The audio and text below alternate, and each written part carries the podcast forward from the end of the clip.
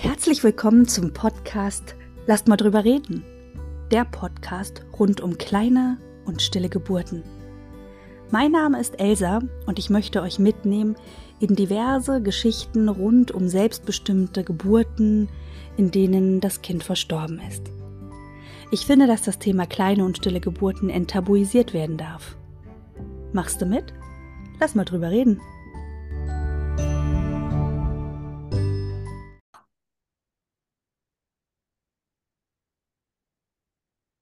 So, herzlich willkommen zur neuen Folge ähm, von Lasst mal drüber reden. Heute sitze ich hier mit Julia. Herzlich willkommen. Hallo. Ähm, total spannend, wie wir zueinander gefunden haben, weil du kamst auf mich zu, da habe ich mich total drüber gefreut. Und ähm, vielleicht magst du kurz was zu dir als Person erstmal sagen. Okay, ähm, also mein Name ist Julia.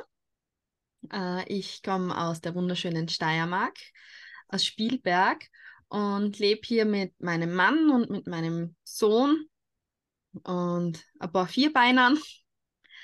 Und genau, ähm, ich bin zusätzlich bin ich Sternenmama, dreifache Sternenmama.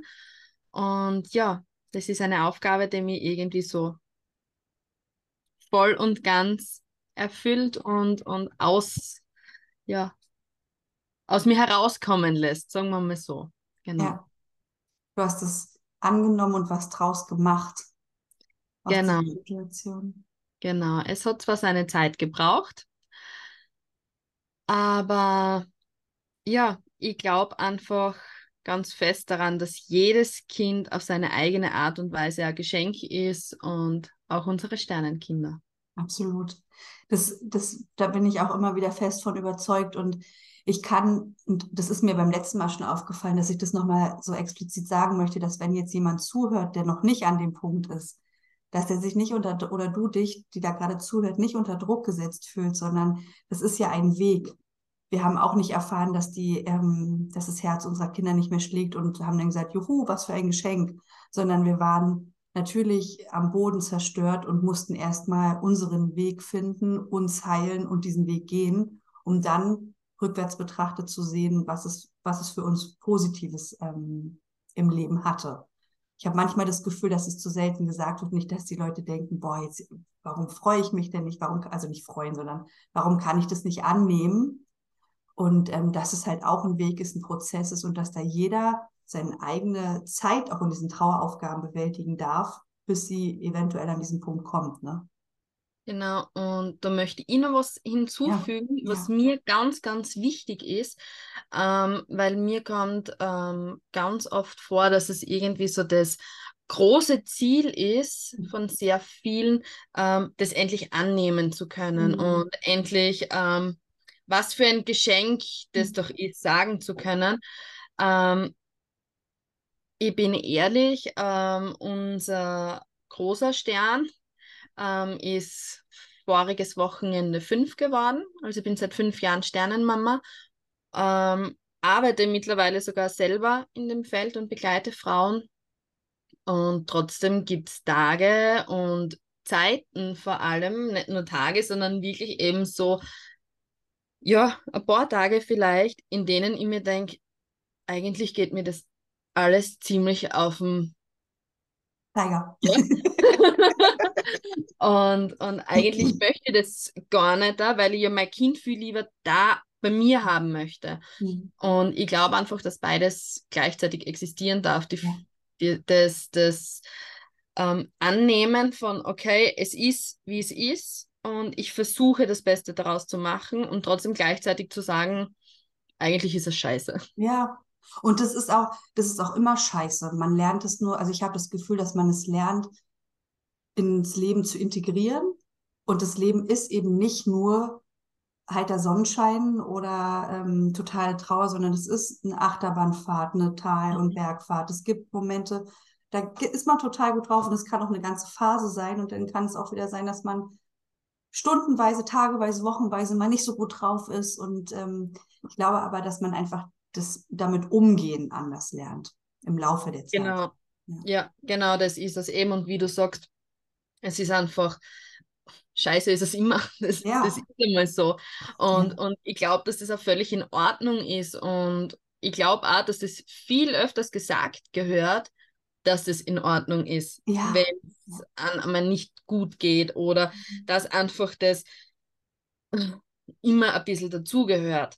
Ja. Aber ich glaube trotzdem, dass das einfach, ja, also für mich sprechend zumindest, dass es wichtig ist, ähm, dass man das Positive wieder sieht, dass man sich aufs Positive wieder konzentrieren kann ja. und das andere nebenbei existiert ja. und nicht umgekehrt. Das ist, glaube ich, das, oder für mich zumindest der große Weg, das große Ziel, mhm. ähm, ja, was, was so meins ist halt. Ja. So habe ich auch noch nie eine Podcast-Folge angefangen, wie wir sie gerade angefangen haben, aber wir rollen es jetzt von hinten auf. nee, aber das ist, das, das, das ich denke das im Moment halt oft, ne, dass wenn jetzt jemand diesen Podcast hört, der gerade in dieser Situation steckt, vielleicht denkt, oh Gott, warum geht es mir denn noch nicht so? Und mhm. das ist auch völlig okay. Also das, wie gesagt, bei dir ist es jetzt fünf Jahre, zumindest deine erste stille Geburt, fünf Jahre her. Bei mir ist es, Gott, ich weiß es tatsächlich gerade gar nicht genau, ich glaube drei Jahre her im Juli war es drei Jahre her. Und ähm, es überwiegen die guten Tage und es gibt aber auch Tage, wo ich dann denke, ach Mann, oh, das war schon irgendwie, wir benutzen es jetzt nochmal, das war scheiße.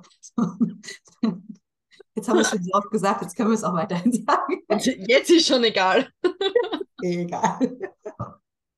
Ja, aber Julia, denn ähm, erzähl doch mal am besten jetzt nicht mehr von hinten, sondern von vorne, wie das ähm, bei dem ersten Sternkind war, wie dieser, wie dieser Weg von dir war. Ähm, ja, also ich fange einfach wirklich von ganz vorne an. Ähm, ja, mein Mann und ich wollten eine Familie gründen, eben, ja, und das hat alles super gepasst und bin sehr schnell schwanger geworden. Wir haben dann in der Schwangerschaft noch still und heimlich geheiratet. Das hat mhm. niemand gewusst. Wir haben erst im Nachhinein unseren Familien gesagt, dass wir geheiratet haben. Okay. Und weil das einfach so unser Ding war, einfach nur für uns und es war eben, ich meine, jeder von uns hat einen, einen Beistand gehabt, also einen Trauzeugen mm, und es war aber so unser Familiending, also wirklich mein Mann, ich und unser Baby, weil ich war damals im sechsten Monat schwanger. Mhm. Das war, ja, und dann ist eh schon losgegangen mit Zimmer einräumen, also das Kinderzimmer von unserem Sohn. Und ja, was man halt so macht als werdende Mama oder als Mama. Und genau, dann ist der 29. September gekommen, an dem, Mann hat mein, äh, an dem Tag hat mein Mann Geburtstag, so dass ich es richtig rausbringe. Und da ist dann die Familie gekommen und da haben wir ein bisschen Geburtstag gefeiert. Da haben wir dann ähm, das Kinderzimmer hergezeigt. Also wir haben, wir sind einen Tag davor noch mit dem Kinderzimmer fertig geworden, dass wir es ja beim Geburtstag herzeigen können. Und genau. Und am nächsten Tag, am 30. September, ist mein Mann in der Früh dann arbeiten gegangen. Er hat in der Gastronomie gearbeitet. Ich bin ein bisschen liegen geblieben. Mhm. Ähm, ja, einfach weil es halt doch schon im achten Monat, also in der 32. Schwangerschaftswoche, einfach ein bisschen anstrengend war und mhm. Wochenende, also bleibe ich liegen. Hat nicht ganz so lang gedauert, weil 32. Schwangerschaftswoche drückt die Blase doch ein, zweimal öfters. und bin dann aufs Klo gegangen und ja, da hat es dann angefangen. Äh, ich habe einen Blutsturz gehabt. Mhm. Ähm, also das war wirklich so ähm, gefühlt, wie wenn man den Wasserhahn aufdreht, so ist das Blut aus mir rausgeflossen. Ja. Und ähm, ich habe dann, bin dann irgendwie zu meinem Handy gekommen habe meinen Mann angerufen, er muss jetzt von der Arbeit nach Hause ja. kommen. Er ist dann im Arbeitsgewand bei mir im Schlafzimmer gestanden, hat die Rettung angerufen, die sind dann gekommen, Rettung und Notarzt. Und dann sind wir ins Krankenhaus. Und da bin ich dann ganz kurz untersucht worden, also ein ganz kurzer Ultraschall. Und dann ist schon gesagt worden, okay, Notkaiserschnitt, jetzt. Mhm. Und bin dann sofort in den OB reingebracht worden. Und ja, da waren dann gefühlt, was ich nicht, da 100 Menschen in dem OB drinnen. Ähm, ja, eben das OB-Team, die Anästhesisten, Schwestern, Ärzte, ja, alles Mögliche halt. Und man hat wirklich in dem Raum, man hat die Luft schneiden können. Mhm. Also man hat wirklich gemerkt, okay, das ist jetzt nicht einfach nur so eine Geburt, mhm. sondern irgendwas ist da jetzt gerade echt ganz, ganz heftig. Mhm. Und das Letzte, woran ich mich erinnern kann, ist, dass die Ärztin das Skalpell anlegt und mir nur zuruft, Frau Luschin, wir holen jetzt Ihr Kind. Und dann mhm. war ich weg. Mhm. Und bin dann aufgewacht. Ähm, ja, ungefähr, ich glaube, 28 Stunden später mhm.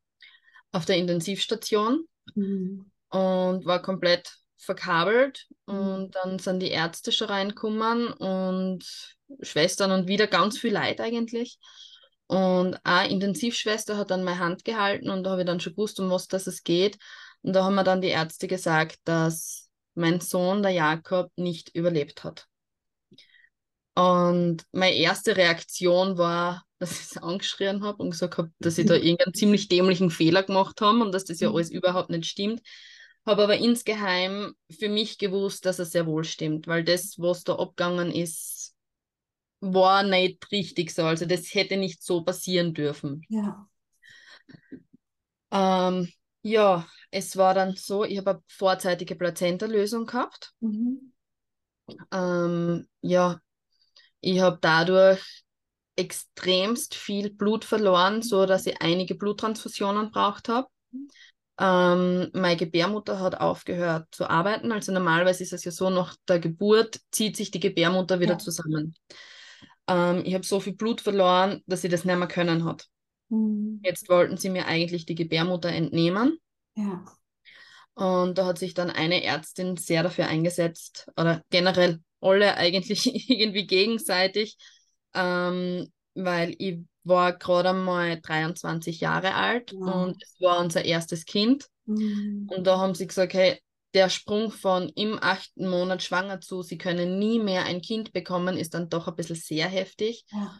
Und ähm, sie haben es dann versucht und haben mir eben einen Ballon eingesetzt, der die Gebärmutter verdrängt. Hat dann Gott sei Dank alles funktioniert. Ich habe zusätzlich auch ein Organversagen gehabt und es war nicht nur, also unser Sohn ist gestorben mhm. und bei mir hat man ziemlich lange Zeit nicht gewusst, ob ich es überhaupt überlebe oder nicht.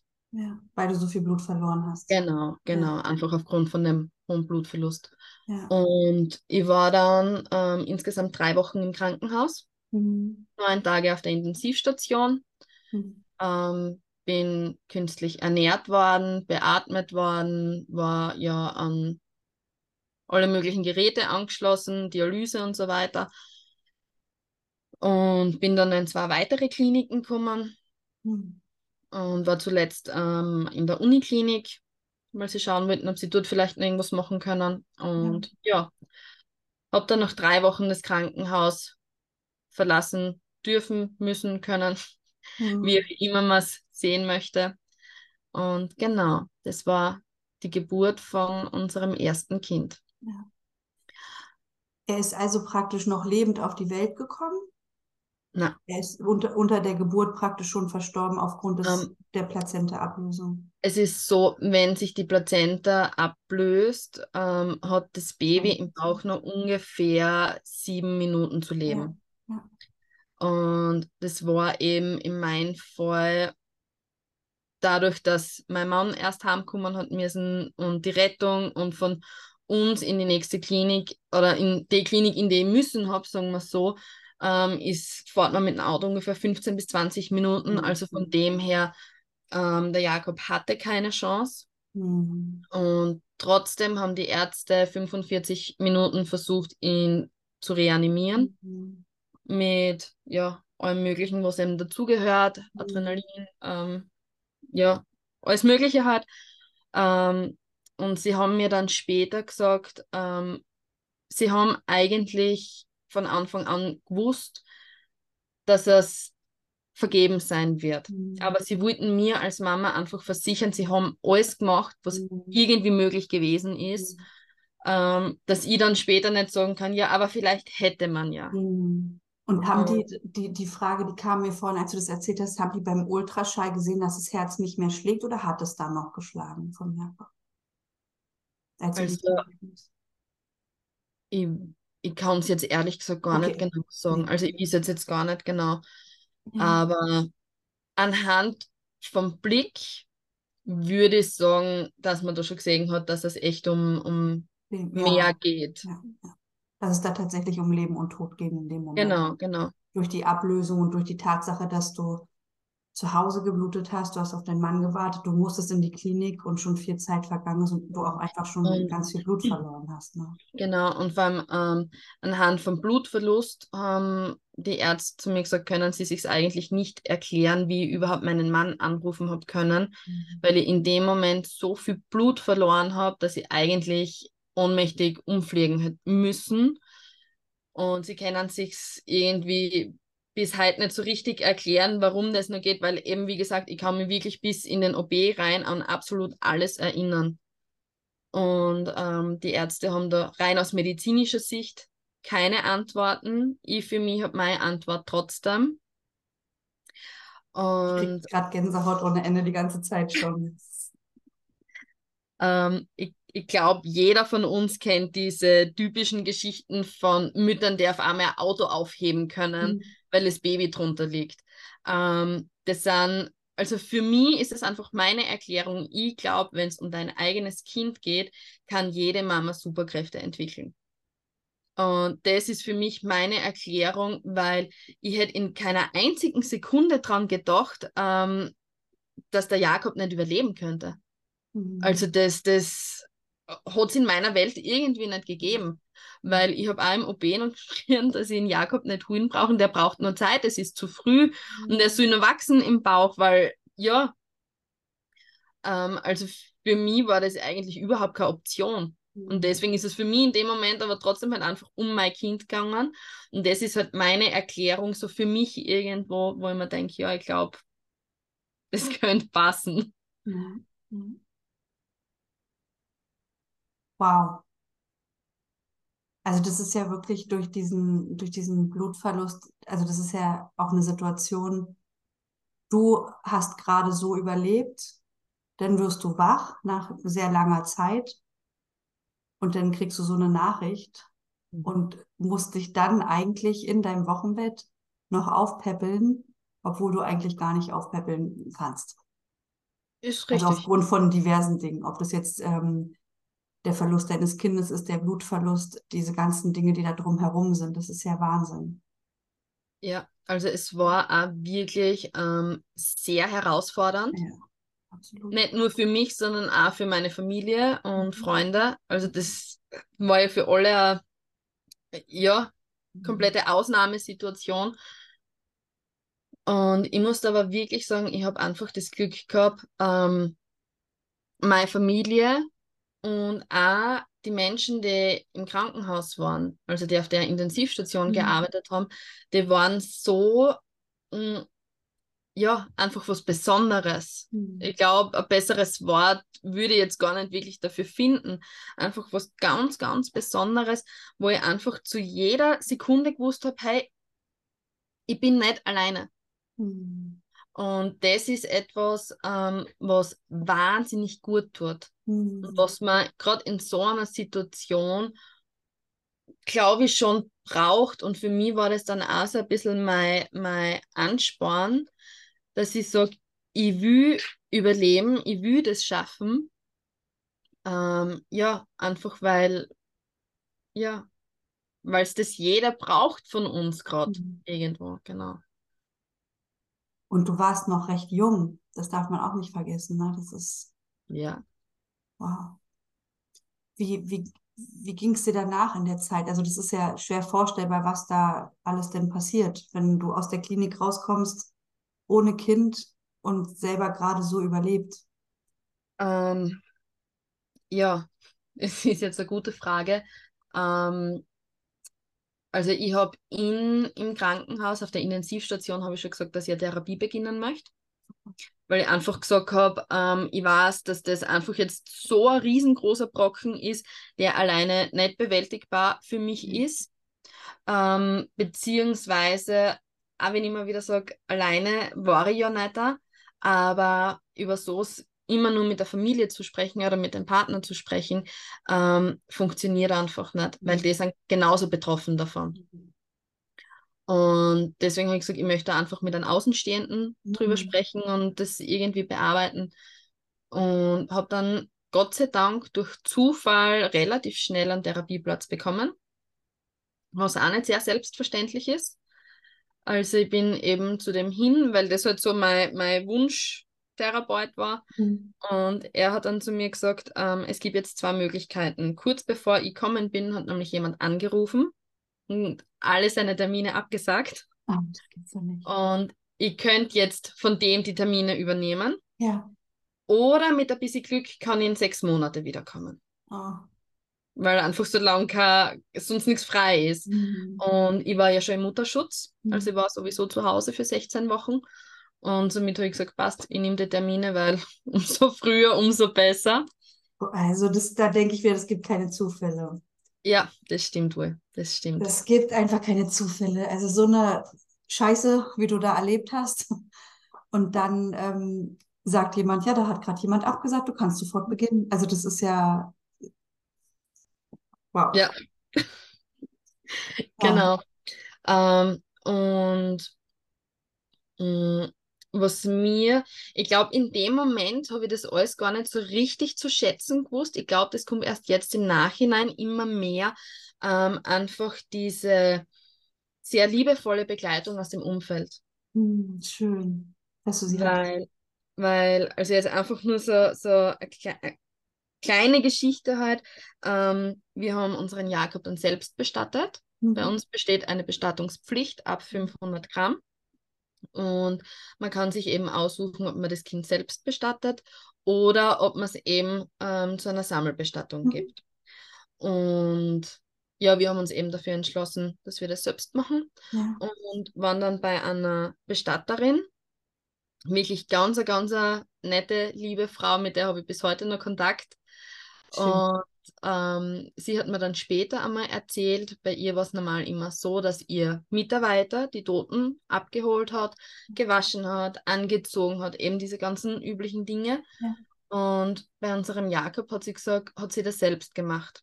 Weil mhm. das einzige Mal, wo der Jakob angezogen wird in seinem Leben, soll es von einer liebenden Mama sein. Mhm. Und das habe ich oh, in dem Moment damals, glaube ich, gar nicht so annehmen können oder bewusst zu mir hinlassen können. Aber im Nachhinein sind es genau diese Dinge, die so unheimlich gut tun. Ja. Weil an der Tatsache, was passiert ist, kann man nichts mehr ändern. Nee. Das ist, wie es ist. Ja. Aber der Unterschied, wie dann mit jemandem umgegangen wird, macht einen riesengroßen Unterschied. Das ist so würdevoll auch. Genau. Ähm, darf ich noch dir eine Frage stellen? Hast du Jakob jemals gesehen? Ja. Ja, okay. Ähm, eben, ich bin auf dem, also das Ganze ist passiert auf einem Sonntag und am Montag bin ich dann aufgewacht. Ja. Und da haben sie mir dann gesagt, ähm, ich darf ihn sehen. Mhm. Und ich habe dann im ersten, ich meine, für mich war von Anfang an klar, natürlich möchte ich ihn sehen, mhm. weil das ist mein Kind. Ja. Aber ich habe trotzdem irgendwie ein bisschen ähm, Bammeln davor gehabt. Ich habe davor nämlich noch nie einen toten Menschen gesehen. Geschweige denn ein totes Baby und dann das eigene Kind war irgendwie einfach ein bisschen ähm, viel. Mhm. Und sie haben dann gesagt, ich kann aber langsam beginnen. Sie haben nämlich Fotos gemacht von ihm. Mhm. Und dann habe ich eben so angefangen, dass ich mir zuerst die Fotos einmal angeschaut habe. Und dann haben sie mir gebracht, in einer ganz, ganz bunten Decke eingewickelt mhm. und in so, in so ein Körperl so ein Moses-Körperl war das mhm. irgendwie. Ich weiß nicht, das ja, war, war total schön. Und mein Papa und mein Mann waren damals bei mir. Mhm. Und ähm, dann haben sie mir raufgelegt, weil ich einfach selber die Kraft nicht gehabt habe, dass ich ähm, mhm. rausnehme. Und dann haben, ja, ist das gemacht worden für mich. Und das ist etwas, was für ganz viele Außenstehende total schräg ist. Aber in dem Moment war absolut gar keine Trauer da. Mhm. Es war rein nur die Liebe zu seinem eigenen Kind und wir sind dann, also mein Mann ist dann so halbert bei mir im Bett gelegen Und wir sind dann einfach da gelegen und haben verglichen, von wem hat er die Finger, von wem mhm. hat er die mhm. Nase. Einfach diese Dinge, die man macht, wenn man sein Kind zum allerersten Mal sieht. Mhm. Und ähm, ich habe dann, also das ist mir zumindest erzählt worden, weil ich habe jetzt keine aktiven Erinnerungen mehr an das Ganze, einfach aufgrund der Medikamente. Mhm. Ähm, ich habe da gehabt fast eine Stunde. Mhm. Und die ganze Zeit hat vorn draußen haben die Ärzte gewartet und hat äh, Therapeutin gewartet. Das sollte etwas sein, irgendwie, dass sofort jeder da ist. Mhm. Und die haben die ganze Stunde gewartet, die hätten nicht einmal noch gefragt, jetzt wird es dann aber Zeit oder sonst irgendwas. Und sie haben uns wirklich die Zeit gegeben, die wir gebraucht haben. Und ich habe dann gefragt, ob es möglich wäre, dass man noch einmal sehen. Mhm. Und sie gesagt, natürlich, das ist überhaupt kein Problem. Und gesagt, weil, wenn es möglich ist, hätte ich dann am nächsten Tag gerne noch meine Mama dabei und mein Schwiegerpapa, weil es war das erste Enkelkind von meinen Eltern. Und da habe ich einfach gesagt, ich möchte einer einfach, ja, erstens ihnen die Möglichkeit geben, das sie sehen. Und für mich war das irgendwie auch so, umso mehr er sehen, umso echter war er. Umso, ja, umso weniger kann er vergessen werden irgendwo. Ja. Ja. Und ja, da haben wir dann nur einmal gesehen. Mhm. Und wie ich aus dem Krankenhaus raus bin, drei Wochen später, ähm, hat die Bestatterin gesagt, sie würden sich noch einmal anschauen. Wenn ich möchte, kann ich mir nur einmal anschauen. Mhm. Hat sie gesagt, aber sie will es nur dazu sagen, nach drei Wochen ist normalerweise schon ein bisschen schwierig. Ja, verändert sich das Kind auch einfach. Ne? Genau. Und sie hatten sich dann angeschaut und dann hat sie gesagt, es ist kein Problem, wir können kommen, wir können ihn anschauen. Und er hat ausgeschaut wie am ersten Tag. Ja. Er hat absolut rosige Backerl gehabt und war wirklich komplett gleich wie am ersten Tag hat er ausgeschaut. Mhm. Und das war irgendwie, ja, also du wirst es vielleicht kennen, als Sternenmama sieht man sehr viel, sehr symbolisch irgendwie und mhm. viel, ähm, ja, wahrscheinlich anders als andere Menschen. Aber für mich war das irgendwie so, er hat gewartet, bis die Mama aus dem Krankenhaus kommt und bis der Mama wieder gut geht. Und dann hat auch er irgendwie gehen können, sage ja. ich mal. Ja. Und genau, also, ja. Oh, ich habe gerade ähm, so dieses Gefühl, ich kriege auch eine Gänsehaut nach der anderen so. Also erstmal finde ich es total bewundernswert, dass du in diesem Moment daran gedacht hast, Oma und Opa sollen ihn auch alle sehen. Ähm, und die Erklärung dazu, je mehr ihn sehen, desto mehr ist er, ähm, ist er präsent und er wird ja nie vergessen. Und so haben ihn einfach noch viel mehr Leute gesehen als nur du. Ich finde es auch richtig stark, wie sie dich da herangeführt haben, dass du erst die Fotos gesehen hast, dich schon mal so ein bisschen vorbereiten konntest und wie gehalten du in diesem Moment warst. Durch alle, also nicht nur durch das, nicht nur durch deine eigene Familie, sondern auch durch das Klinikpersonal, was dich in dieser Situation wirklich aufgefangen hat, auch, ne?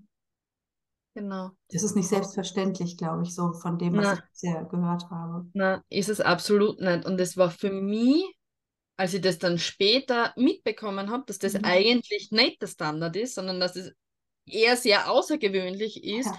war das für mich der totale Schlag ins Gesicht weil die anderen das nicht erleben dürfen. Genau, mhm, genau. Ja. Ähm, für mich war es eben auch so, ähm, jetzt eben einfach durch diese ganze Begleitung und, und eben durch das, was ich beruflich mittlerweile mache, ähm, habe ich dann mitgekriegt, ähm, als uns gebracht worden ist, war in so eine bunte Decke eingewickelt. Und diese Decke hätte eigentlich uns gehört, mhm. nur haben wir den nie gekriegt. Mhm. Die ist irgendwo verloren gegangen. Ja. Und ich habe dann bei unserer Hebamme von damals nachgefragt, ob sie vielleicht eine Idee hätte, ähm, wo ich nachfragen kann. Und sie hat mir dann ein paar Stationen gesagt, wo ich war, wo der, Raff, äh, wo der Jakob war. Und ähm, habe dann mit allen telefoniert. Und das war damals viereinhalb Jahre her. Und ich habe mhm. immer gesagt, ich weiß, nach viereinhalb Jahren in einem großen Krankenhaus nach einer bunten Babydecke zu suchen, ist ein bisschen die Nadel im Heuhaufen, aber versuchen tut man es ja trotzdem. Hast du sie? Ich habe sie leider nicht gekriegt. Ah, okay. Ja. Aber ich habe dafür irgendwie noch was viel Größeres bekommen, ja. weil jeder, mit dem ich telefoniert habe, hat sich an mich und an den Jakob erinnern können. Oh. Jeder hat mir eine Geschichte vom Jakob erzählt. Oh, jetzt kommen mir die Tränen, wie schön. Und Also das war wirklich, ja, egal, ob das jetzt in der Pathologie war, ob das die Bestatterin war, die Schwestern auf der Intensivstation, unsere Hebamme, die Ärztin von damals, die können sich alle an ihn erinnern. Und jeder hat mir eine Geschichte darüber erzählt, wie er den Jakob gesehen hat, wie er uns gemeinsam gesehen hat. Und ähm, so wie für mich, wie gesagt, ich habe ja aktiv eigentlich keine Erinnerungen mehr an ihn, sondern mhm. eher nur das, ja, was mir erzählt worden ist und von den Fotos her. Und das ist was, ja, also, ich meine, natürlich, ich hätte die Decke trotzdem sehr gern, das ist schon klar, aber das war für mich trotzdem, ja, das war irgendwie so ein Stück Jakob. Ja, das ist einfach dieses Unvergessen, ne? Genau. Ähm, und natürlich wäre die Decke schön gewesen. Und du, ich finde es aber halt auch total genial, dass du nach viereinhalb Jahren gesagt hast, ich kümmere mich jetzt darum. Ich möchte es, ich möchte es nicht unversucht lassen. Mhm. Und ähm, ich glaube, dass, dass so eine Situation, eine junge Mutter, die etwas erlebt mit der Uterusruptur, was wirklich selten ist, dass sowas auch einfach im Kopf bleibt. Ne? Das ist so ein, du bist da wirklich was, was Seltenes, in mhm. Anführungsstrichen. Und das ist einfach, ich glaube, das sind so Schicksale, die man auch als Klinikmitarbeiterin nicht, nicht vergisst. Und wie schön, dass du das nochmal erleben durftest, also dass du es spüren durftest, auch nochmal, indem du dich auf den Weg gemacht hast und gesagt hast, ich will das jetzt nicht unversucht lassen und dass du dieses, wie du sagst, Geschenk dann nochmal bekommen hast von den Menschen. Wow. Genau. Also das war wirklich, ja, was extremst Besonderes für mich einfach. Und ja, ja Wirklich und, extrem schön. Und was ich auch so toll finde, du erzählst die ganze Zeit mit einem Lächeln. Das, sieht, das ist ja schade, dass man das im Podcast nicht sieht, aber du erzählst es mit einem Lächeln und mit einem Strahlen. Also so pieps, wie die Situation war, so, ähm, so, so kraftvoll sprichst du gerade über diese Situation und über, über, über deinen Sohn, über Jakob. Also. Ja, Eben, und, und genau das ist das, ähm, was ich immer wieder versuche, einfach mitzugeben, mhm. weil ähm, ich bin auch schon angesprochen worden, Mai, und du hast das Kind dann wirklich anschauen müssen. Nee, nicht müssen. Und ich sage dann so, wie hätte ich als Mama das nicht machen können? Also ich verstehe es, wenn es für jemanden zu viel ist. Und du musst, das ist absolut jedem seine Entscheidung, ob er das möchte oder nicht. Aber für mich war das so glasklar, dass ich ihn sehen möchte, weil ich habe ihm ja acht Monate in meinen Bauch gehabt. Ich habe ihn gespürt. Ähm, ich habe jeden Abend gemerkt, wann er eingeschlafen ist. Ähm, ja, und, und das war für mich eigentlich immer so, so klar. Und ich meine, mittlerweile habe ich einen lebenden Sohn, aber zur Mama gemacht hat mir trotzdem der Jakob. Und ähm, ja, er ist mein erstes Kind und das wird er immer sein. Und natürlich, es gibt auch die anderen Tage, an ja. denen es mir nicht so gut geht. Aber wie wir am Anfang schon gesagt haben, das ist völlig in Ordnung. Und es mhm. ist ganz normal und gehört genauso dazu. Weil wie, also ich denke mir dabei immer, wie komisch wäre das, wenn ich irgendwann einmal mein Kind nicht mehr vermissen würde. Mhm. Also das ist so mein mhm. Ding oder mein Zugang irgendwie. Ja. Und, und genau, aber eben an den guten Tagen ähm, denke ich immer einfach, was ich für Glück gehabt habe mit meiner Familie, mit dem Personal, was bei mir im Krankenhaus, vor allem in der ersten Klinik war, im ersten Krankenhaus. Ähm, die waren wirklich, ja, ein Traum. Mhm. Und das ist dann halt eben einfach das, wo ich immer denke, das ist wohl das Mindeste in dieser Situation, was jeder Sternenmama und vor allem auch jedem Sternenpapa, weil die werden leider viel zu oft vergessen, ja. Ja. Ähm, zusteht. Ja. Dass man einfach wirklich liebevoll begleitet wird, dass man gesehen wird, dass man respektiert wird, dass alle Gefühle respektiert werden, vor allem auch. Weil das ist eben, wie ich es zuerst gesagt habe, wie wir den Jakob gekriegt haben, das war so viel Liebe in dem Moment, weil, oh mein Gott, und das ist mein Kind und, mhm. und im gleichen Atemzug, aber, Punkt, Punkt, Punkt. Mhm. Und das ist auch sehr anstrengend, diese ewige Achterbahnfahrt, mal rauf, mal runter und Liebe und Tränen und Wut und Zorn und ja. Hurra und ja, alles gleich eigentlich. Und dass man da dann eben auch von dem, von dem Personal, der am Anfang oft doch sehr oft umgeben, sage ich mal, ähm, einfach dementsprechend aufgefangen wird und auch gesehen wird als das, was jetzt einfach ist. Es, mir fällt noch ein zu dem, ähm, dass Menschen zu dir gesagt haben, du musstest dein totes Kind im Arm halten. Ich glaube, dass das für Menschen, die nicht betroffen sind, die sowas nicht erleben mussten, auch total schwer nachvollziehbar sein kann. Aber auch wenn dieses Kind nicht mehr lebt, ist es ja mein und dein Fleisch und Blut. Und es wird ja geliebt, egal ob das Herz schlägt oder nicht. Dieses Kind wird geliebt. Und natürlich möchte, also ich glaube auch, bin ich zutiefst von überzeugt, dass es für die Heilung sehr gut sein kann, wenn man sich verabschieden kann, es nochmal sehen kann, nochmal anfassen kann, einen Kuss geben kann. Also einfach dieses, diese Nähe trotzdem hat, auch wenn das Herz nicht mehr schlägt. Und vor allem, was ich mir auch denke, ähm, wie geht es den meisten Müttern, wenn sie ein Kind gekriegt?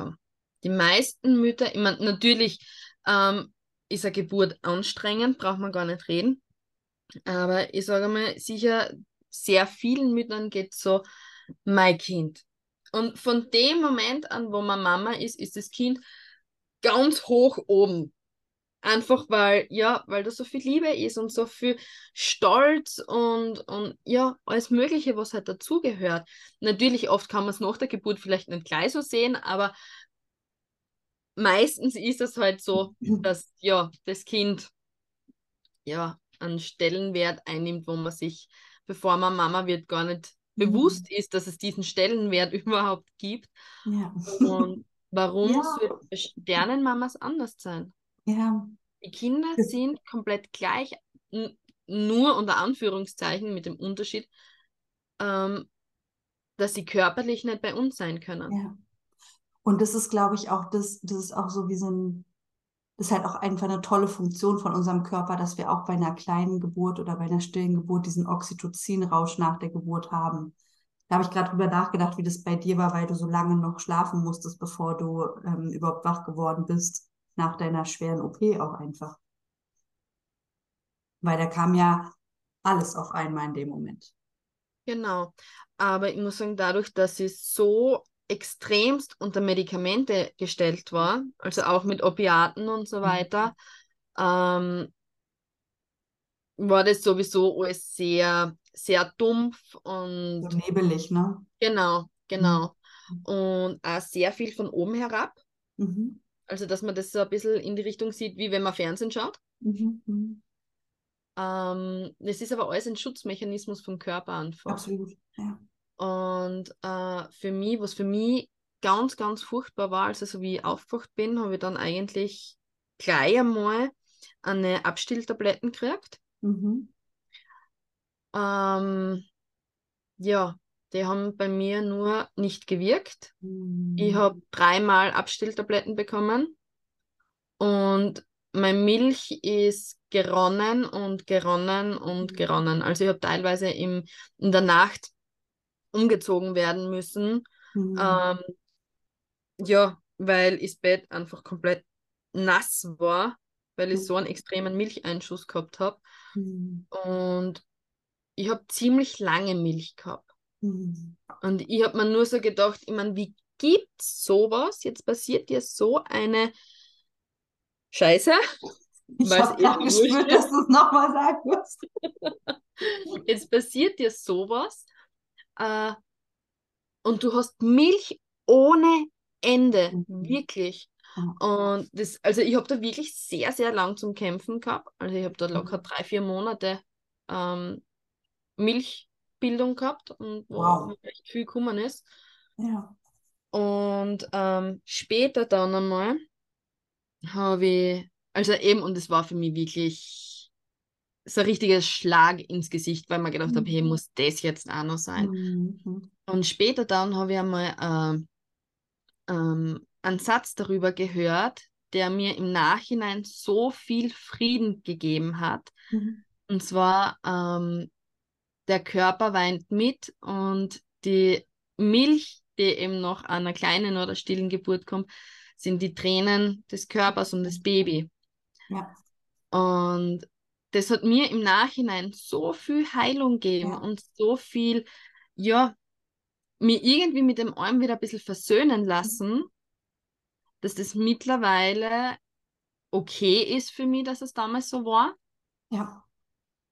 Und, und ich finde den Satz einfach so wichtig, weil ich hätte den damals so gern gehört. Und ich glaube, dass man der damals schon sehr viel abgenommen hätte. Ja. Eigentlich so ein ganz einfacher Satz. Ja. Ich habe auch, ähm, also wenn ich mit Frauen spreche und die nach meiner Meinung fragen würden, würde ich immer sagen, nimm diese Abstilltablette nicht, damit deine, auch deine Brust trauern kann, weinen kann. Und ähm, ich finde es faszinierend, dass du drei genommen hast und dein Körper gesagt hat, ich, ich, ich weine jetzt hier trotzdem. Es ist mir egal, was du mir für Chemie jetzt gerade einführst. Ich weine und ich werde das rauslassen. Und natürlich ist es eine enorme Herausforderung. Und dein Körper hatte aber einfach so eine, wie so eine Schutzfunktion trotz dreimaliger Gabe. Ich weine jetzt hier trotzdem. Ich lasse es mir nicht nehmen zu weinen. Und wir hatten bevor wir die Podcast-Aufnahme gestartet haben, noch darüber gesprochen, wie in was für einer ähm, Situation wir leben, redet man über seine Gefühle oder nicht. Und du hast ja gesagt, du bist jemand, der redet und dein Körper hat dich einfach gerade voll unterstützt dabei. Ich weine. Ich lasse mir das nicht nehmen. Genau, und jetzt im Nachhinein kann ich das auch wirklich so sehen, ähm, also was unser Körper für ein Wunder ist. Das ist ja, ja total irre. Und mhm. ich weiß, wahrscheinlich sehr viele, die den Podcast hören, werden sich oft denken, na, mein Körper hat mich im Stich lassen, weil mein Körper hat die Schwangerschaft nicht zu Ende gebracht oder hat mein Kind nicht beschützen können. Und es ist okay, aber irgendwann einmal hoffe ich einfach zumindest, dass wirklich jede Betroffene trotz dem Schmerz ähm, einfach auch so denken kann, hey, aber was hat mein Körper geschaffen? Was hat er innerhalb kürzester Zeit überhaupt ähm, ja, erschaffen und, und mhm. geschafft? Und das ist ja total, total irre eigentlich. Und auch so diese, also dass so ein Warum und eine Schuldfrage am Anfang da sind, ist, glaube ich, auch absolut normal. Und da darfst du aber auch dann tatsächlich loslassen, dass es nicht an deinem Körper lag, ne? Dass da irgendwas, was wir nicht begreifen, nicht greifbar ist, warum, wieso, weshalb es so passiert ist, wie es passiert ist, ne? Und wie so du dich erholt hast. So ist es. Und vor allem, meine, oft hört man dann, ah, ja, es wird alles seinen Grund haben. Ach, ja, es ist schwer. Das ist irgendwie so eine Aussage, die ich so gar nicht mag. Mhm. Einfach weil ähm, in der Situation, wo es passiert, sieht man keinen Grund. Und da kann nee. man auch keinen Grund sehen.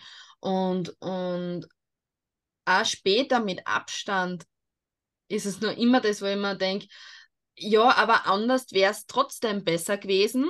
Ja. ja. Also dieses, dieses nach dem Grund suchen und so weiter, mhm. ähm, ich glaube, da wird man nicht mehr fertig. Also ich habe das selber gemerkt, wenn man in diese Spirale reinfällt von aber warum und mhm. hätte ich doch, was ist, wenn ich jetzt diese eine Stufe zu viel gegangen bin? Mhm. Oder einmal ist jemand fünf Meter neben mir gestanden, der Zigarette geraucht hat. Oder mhm. Punkt, Punkt, Punkt. Ähm, das hört dann nicht mehr auf. Mhm. Ich glaube, dass man sich selber damit noch viel mehr Schaden zufügt, als mhm. es jemals irgendeinen Nutzen haben könnte. Ja, ja. Also so in dem Sinne, ja stimme ich dir total zu. Und dass es einen Grund gehabt hat, ähm, habe ich im ersten Moment so, ähm, so interpretiert, dass diese Situation an sich einen Grund gehabt, gehabt hat, dass du gewachsen ja. bist. Und da dachte ich so, ja, du hast, du hast vorhin gesagt, du hast, es war irgendwie auch ein, ein, also du hast ein Geschenk bekommen. Und das, das ist, glaube ich, das, was ich in meinem Kopf gerade habe. Es ist ein Grund, der, den man nicht haben möchte und es ist ein Geschenk. Mhm. Also mhm. so dieses, wieder mal dieses Parallel, ne? Genau, genau. Aber eben, das ist ja das, was erst mit dem Abstand, glaube ich, dann wirklich kommt. Mit viel Abstand, ja. Das, ja. So ist es. Aber eben, es ist halt einfach, ja, wie so oft im Leben einer Sternenmama, alles zugleich da. Mhm. Positiv, negativ oder wie man es auch nennen möchte. Alles dazwischen, genau. darüber, darunter, irgendwie alles gefühlt. Genau. Ja. Und du hast gesagt, dass du ähm, jetzt zum Glück ein lebendes Kind an der Hand hast, aber zwischendurch ist ja noch mehr passiert. Genau, also der Jakob war im September 2018 mhm. und ähm, ich habe mich dann relativ schnell von allem erholt. Körperlich. Körperlich, ja, körperlich. Und ähm, die Ärzte haben dann auch gesagt, ähm, ich kann wieder schwanger werden, was ja auch lange Zeit nicht ganz so sicher war. Und nach einem Kaiserschnitt sollte man ja doch ungefähr ein Jahr warten, mhm. wird immer so empfohlen. Ähm, bei mir war es dann so, dass sie schon nach sechs Monaten gesagt haben, ähm, es ist alles so gut verheilt, mein Körper würde eine weitere Schwangerschaft ähm, gut okay. durchhalten. Und das war mir dann oder uns einfach zu früh. Mhm. Das, weil da war irgendwie noch so viel wir war im Kopf, das ja. ist noch nicht richtig angekommen. Und wie wir uns dann dazu entschlossen haben, ähm, ja, wir möchten trotzdem noch ein weiteres Kind, ähm, hat es immer auch wieder sehr schnell ähm, geklappt. Und da habe ich dann eine kleine Geburt in der neunten Schwangerschaftswoche mhm. gehabt. Es war dann im September wieder, 2019. Und ja, da haben wir uns dann, ich meine, da war der Schmerz riesengroß und es hat echt sau weh und ja, also das war irgendwie so ein richtiges ähm, vom Schicksal ins Gesicht lachen. Mhm. Irgendwie so ein Haha, du nicht, hat mhm. sich das irgendwie angefühlt. Und dann haben wir uns aber angeschaut und haben gesagt, okay, so eine kleine Geburt, auch wenn man es nicht gern hört, aber so eine kleine Geburt passiert leider sehr häufig. Mhm. Ähm, ungefähr jede dritte Schwangerschaft ähm, oder jede dritte Frau hat eine, äh, eine kleine Geburt. Mhm. Und da haben wir uns gesagt, gedacht, okay, das war jetzt vielleicht einfach irgendwie, ja, irgendwas ist daneben gegangen. Ja, ja. Sowas kann passieren. Wir machen weiter. Und bin dann relativ schnell wieder schwanger geworden und habe dann eine kleine Geburt in der sechsten Schwangerschaftswoche gehabt. Und dann war für uns irgendwie so, ja, aus. Jetzt mehr. Mhm. Irgendwie, ja, es hat einfach, es war dann einfach zu viel Schmerz in zu kurzer Zeit. Mhm. Wie hast du die kleinen, hast du die kleinen Geburten, also hast du die, deine Kinder geboren oder warst du in der Klinik und hast sie operieren lassen oder wie war das? Ähm, also in der neunten Woche, bei der ersten war es wirklich so, ähm, am Vormittag habe ich irgendwie ein äh, komisches Gefühl gehabt mhm. und ich habe in der Nähe von dem Krankenhaus, wo der Jakob auf die Welt gekommen ist, gearbeitet mhm. und habe gesagt, okay, ähm, ich gehe da jetzt hin und ich möchte, dass alles kontrolliert wird mhm. und dass alles passt. Und da haben wir nur den Herzschlag gesehen und es war alles in Ordnung. Es war halt einfach, ja, ein komisches Gefühl irgendwie. Ja. Und dann bin ich wieder zurück auf die Arbeit und zwei Stunden später war ich am Klo und war es schon wieder Sturzblutung. Und dann bin ich wieder ins Krankenhaus und habe schon am ganzen Körper komplett gezittert, weil ich irgendwie insgeheim gewusst habe, was los ist. Mhm. Und die Ärztin hat dann zu mir gesagt, die Ärztin, die auch den Jakob auf die Welt gebracht hat, Ach. hat dann zu mir gesagt, ähm, es ist kein Herzschlag mehr da, aber es ist schon so viel ähm, Blut abgegangen und auch vom Rest. Äh, wenn ich möchte, kann ich nach Hause gehen und mein Kind zu Hause auf die Welt bringen. Einfach in meiner geschützten. Umgebung. Mhm. Das passt. Sie glaubt, dass das alles auf natürlichem Wege funktionieren kann. Mhm. Ähm, ist so nur ungefähr in einer Woche wieder kommen, einfach zur Kontrolle mhm. schauen, dass alles in Ordnung ist, dass alles passt. Und genau so haben wir das dann auch gemacht. Ich bin dann nach Hause gefahren. Was für eine tolle Ärztin. Also ja, wirklich. wirklich. Das ist so selten, dass ich ja. höre, dass Frauenärzte, Ärztinnen sagen, du darfst dein Kind zu Hause gebären. Ja. Das ist so selten. auch das war für mich der totale Schock, als ich das später erfahren habe, dass das nicht normal ist. Ja. Das war für mich wirklich, also total irre. Weil es für dich das normal war, weil du so genau. aufgefangen wurdest von dieser genau. wahnsinnig tollen Frau. Genau. ja. Und, und ähm, ja, bin dann eben nach Hause gefahren und das war dann eben so. Und das, das Baby ist dann zu Hause im Klo auf die Welt gekommen. Hast du es sehen können? Ja. Es ist außerhalb der Fruchtblase gewesen. Mhm. Also ich habe wirklich den Körper gesehen, mhm. habe die Hände gesehen, habe den Kopf gesehen. War irgendwie, also ich bin froh, dass ich sehen habe können. Mhm. Und gleichzeitig war es irgendwie ein total, ja, komplett irre einfach. Es war total eine verkehrte Welt irgendwie. Besser kann man es gar nicht beschreiben.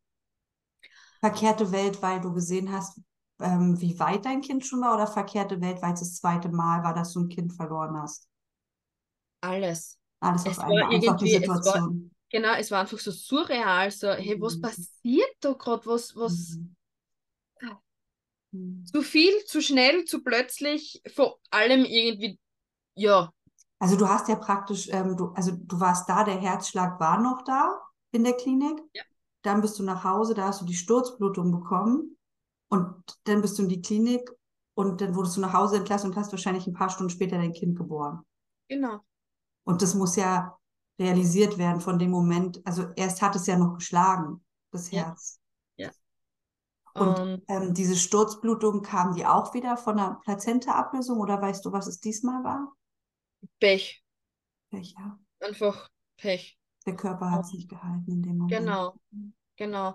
Und ähm, das ist eben auch was, also das ist etwas, ähm, was ich mir aber trotzdem gewünscht hätte, weil ich war in dem Moment irgendwie total überfordert, als ich das kleine mhm. Baby gesehen habe. Ja. Weil, ich meine, grundsätzlich für einen normal denkenden Menschen ist es total einleuchtend, dass wenn man ein Kind verliert oder ein Kind auf die Welt bringt, dass da dann ein Kind ist. Aber das war es für mich in dem Moment gar nicht, weil mhm. ich, ich habe mir nicht vorstellen können, wie weit das schon ist, ähm, was das alles schon hat. Ja. Und, und als ich das dann so gesehen habe, ähm, ja, irgendwie eine kurze Aufklärung, hey, weißt du, da kommt dann ein Baby auf die Welt, ja. du kannst es auffangen. Ähm, du kannst dich schön davon verabschieden. Du kannst mhm. zu Hause im Garten vergraben, je nachdem, was eben einfach passend ist ähm, hätte ich braucht, mhm. wobei ich mir nicht sicher bin, ob ich es überhaupt gehört hätte. Ob es angekommen wäre. Genau, genau. Weil ich sowieso irgendwie so kopfexplosionsmäßig unterwegs war. Und ähm, das ist was, mit dem ich auch recht lang kämpfen habe müssen, weil ähm, ich dann halt die Klospülung betätigt habe. Mhm. Und einfach, weil man zu dem keinen Bezug hat weil man gar keine Idee hat, was man da eigentlich machen kann. Ne? Und was ist das Logischste, nachdem man am Klo war? Klospülung drücken. Du warst aber auch unter Schock. Also nicht nur dieses ja. logische, ich muss meine äh, Klospülung drücken, sondern also so wie sich das anhört, war das ja super lieb von der Ärztin, dass sie dir das ermöglicht hat, dein Kind zu Hause zu gebären, aber du warst alleine überfordert mit dieser Situation. Genau, genau. Die Hebamme an deiner Seite wäre sinnvoll gewesen oder genau. wer auch immer. So ist es. Ja. Und aber an sowas, also ich zumindest hätte an sowas nie gedacht. Woher sollst du es denn auch so wissen? Früh, ähm, ja, da mit einer Hebamme zusammen oder sonst mhm. irgendwie. Also das war komplett außerhalb meiner Vorstellungskraft. Ja. Und genau, und dann eben ungefähr zwei Monate später war ich dann wieder schwanger. Mhm. Und ähm, bin von der Arbeit in der Nacht nach Hause gekommen und habe plötzlich solche Wehen bekommen. Mhm. Und äh, für alle, die es nicht wissen, egal in welcher Woche das Baby auf die Welt kommt, die Wehen hat man immer. Mhm. Oft tut man es ab als ja so ein bisschen Regelziehen, also so das Bauchziehen, was man äh, hat, wenn man seine Tage bekommt. Aber im Prinzip sind es Wehen, weil sich der Körper von dem Baby verabschiedet. Ja. Und ja. ich habe wirklich heftige Wehen gehabt. Ich bin ja. am Boden gelegen und habe mich nicht mehr wirklich bewegen können, bis mein Mann gesagt hat, so aus, wir fahren ins Krankenhaus. Das ist jetzt, hat ein Level erreicht, an dem er einfach nicht mehr gewusst hat, ja. ähm, wie er mich unterstützen kann. Ja. Und genau, ähm, da sind wir eben dann ins Krankenhaus mitten in der Nacht und da war dann ein männlicher Arzt mhm. und der war genauso super. Also der hat dann gesagt, okay, das ähm, ist schon alles sehr weit fortgeschritten mhm. von, von der Geburt her. Ähm, wenn ich möchte, kann ich nach Hause fahren und das alles zu Hause machen. Habe ich dann auch gemacht. Ich war froh, dass ich einfach zu Hause sein habe können, dass mein mhm. Mann bei mir war, Uh, wir sind dann gelegen, haben geweint, haben ja alles Mögliche einfach. Mhm. Und ähm, er war es auch, der mir dann ähm, gesagt hat, äh, welche weiteren Schritte ich machen kann. Mhm. Dass es eben dann Untersuchungen gibt, die ich machen kann. Ja. Ähm, einfach um herauszufinden, hey, woran liegt es, was, weil es kann im Körper so viel sein, warum eine Schwangerschaft nicht gehalten werden kann. Mhm. Und da haben wir einfach gesagt, okay, wir möchten es gern rausfinden, mhm. weil wie oft sollte ich noch schwanger werden, ohne ein lebendes Kind mhm. am Ende zu haben. Na, und wie oft kann das ein Mensch, in dem Fall du, aushalten? Ja. Weil es, ähm, es ist ja jedes Mal ähm, eine traumatische Erfahrung, die man macht, die man verarbeiten muss, die man, wo man sich selber halten und auffangen muss. Und auch wenn man Unterstützung bekommt, das ist halt ähm, irgendwann habe ich, also ich habe irgendwann gesagt, ich probiere es jetzt noch einmal, sonst halte ich es auch einfach nicht mehr aus. Mhm. Vom, vom psychischen Druck auch oder die Situation. Und ich habe schon gemerkt, ähm, oft kommt dann einfach so vom, vom Außen eben wieder, mhm. ähm, aber so schlimm ist es doch nicht. Und ähm, es war doch noch so früh mhm. und so richtig so, schieb's weg, mach weiter und die Geschichte hat sich. Ähm, und das war was, was mich immer sehr wütend gemacht hat, weil ich habe es, irgendwann habe ich dann einfach angefangen, einen Vergleich zu bringen, den, glaube ich, jeder kennt. Ähm, stell dir vor, du bist äh, auf der Suche nach einem Haus. Mhm. Und du hast dann das perfekte Haus gefunden. Und wenn du dann in dem Haus drinnen stehst, du siehst schon die Einrichtung, wo du welches Bild aufhängst, dass du die Familie einladest, dass man Weihnachten gemeinsam feiert, wie man schmückt und alles Mögliche. Und du fängst automatisch zum Lächeln an, weil das einfach so schön ist, das Leben in dem wundervollen Haus und ja, und dann gehst heim und du bist zufrieden und dir geht's gut. Und dann ruft wer an und sagt, ähm, du, ich hab mich verdauen, du kriegst das Haus doch nicht was passiert? Du mhm. bist traurig, du bist enttäuscht, es, es geht auf den Keks. Mhm. Und du bist dann traurig und wütend und du denkst immer wieder an das Haus, das war aber schon schön. Mhm. So, ums Haus trauern ist in Ordnung, aber um dein Kind, wo du das komplett gleiche hast. Weil wenn wir uns ehrlich sind mit dem positiven Schwangerschaftstest, bist du eine Mama spätestens mit dem spätestens, Positiven. genau. Weil, also dieses, ich habe auch bei dem Vergleich dachte ich so, ja, ich kann ihn nachfühlen und trotzdem würde ich nie mein Haus so lieben wie mein eigenes Kind.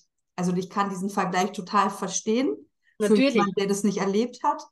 Und ähm, ja. Und manche, ja, für mich auch nicht das Gleiche, aber es ist halt einfach verstehe, ja. den man irgendwie ja, nachvollziehen kann. Ja, den, den Leute, die es nicht erlebt haben, so ein bisschen nachvollziehen können, weil wie du schon sagst, du hast den Test in der Hand und du stellst dir dein Leben mit dem Kind vor. Oder du Eben. spürst es schon, dass du, dass dein Eisprung war, dass da was befruchtet wurde. Es gibt auch Frauen, die es merken. So. Und, und in diesem Moment planst du dein Leben mit diesem Kind.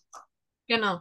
Und es ist egal, ob es denn nach zwei Tagen wieder geht, nach dem, nach dem Gefühl oder nach dem Test oder, also es ist nicht egal, wann es geht, falsch, aber diese Verlustsituation, diese Trauer, weil das, was man sich vorgestellt hat, worauf man sich ja auch gefreut hat, was man ja möchte. Wenn das nicht passiert, ist das einfach schlimm.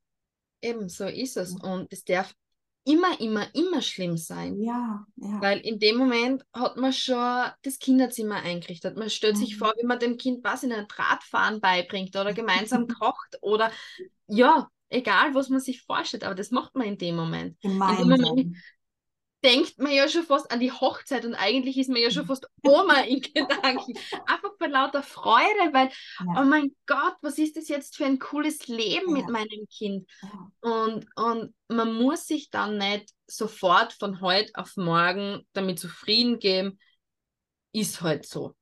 Nee. Muss man nicht, sondern mhm. man darf auch dieser Vorstellung eines gemeinsamen Lebens nachtrauern. Absolut. Absolut. Und vor allem, ähm, ich hatte ja das Glück in Anführungsstrichen, dass ich schon ein Kind an der Hand hatte. Mhm. Wenn man das aber andersrum erlebt, ne, dass man noch kein Kind an der Hand hat, was ihm irgendwie auch Kraft geben kann, sondern bevor man das Kind an der Hand hat, diese ganzen Situationen erlebt haben und du hast es dreimal, einmal in der heftigsten Art und Weise und zweimal nochmal in einer heftigen Art und Weise hinterher erlebt, wo, wo auch so diese, ich kann mir vorstellen, dass dann irgendwann so diese Hoffnung schwindet auf ja. dieses Leben, was man sich eigentlich wünscht. Das ist richtig. Also bei mir war es dann auch so, eben wie dann beim Raphael, der ist dann wirklich ungeplant passiert, unser lebender Sohn.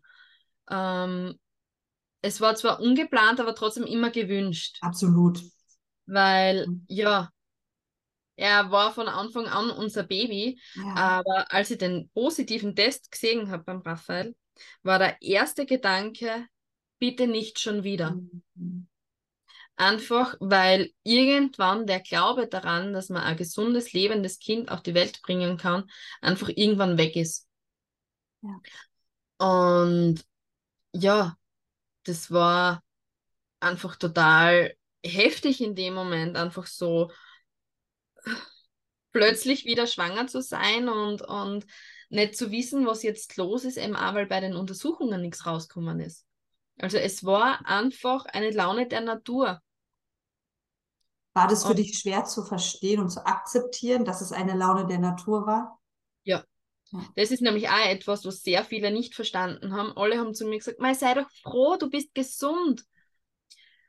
Und ich habe gesagt, und, und das hat niemand verstanden, weil ich habe gesagt, na, ja, klar ist man froh, dass man gesund ist, braucht man nicht reden. Aber ich hätte mir so sehr gewünscht, dass irgendwas rauskommt, weil dann hätte man irgendwas machen können. Man kann für die nächste Schwangerschaft dann, was ich nicht, irgendeine Tabletten nehmen, irgendein Punkt, Punkt, Punkt machen, ähm, dass es nicht mehr passiert. Das ist, das ist schön, dass du das ansprichst. Das hatten wir tatsächlich noch nie in dem Podcast zum Thema. So ging es mir auch. Ich hatte, ähm, wir waren ja dann auch in einer Kinderwunschklinik angebunden und bei sämtlichen Untersuchungen, die ich heute wahrscheinlich gar nicht mehr machen lassen würde, aber sie waren halt da und sie waren für mich gut, für meinen Weg, hieß es immer, wir haben da nichts gefunden. Und ich wurde immer trauriger, weil ich auch dachte, es kann doch jetzt nicht sein, dass das viermal einfach so passiert ist. Das geht doch gar nicht. Dass jede dritte Frau eine kleine Geburt hat, okay, aber nicht viermal hintereinander. So, und das war für mich unglaublich schwer vorstellbar, weil ich nämlich auch gerne irgendwas gehabt hätte, wogegen man etwas tun kann, damit es dann nicht nochmal passiert.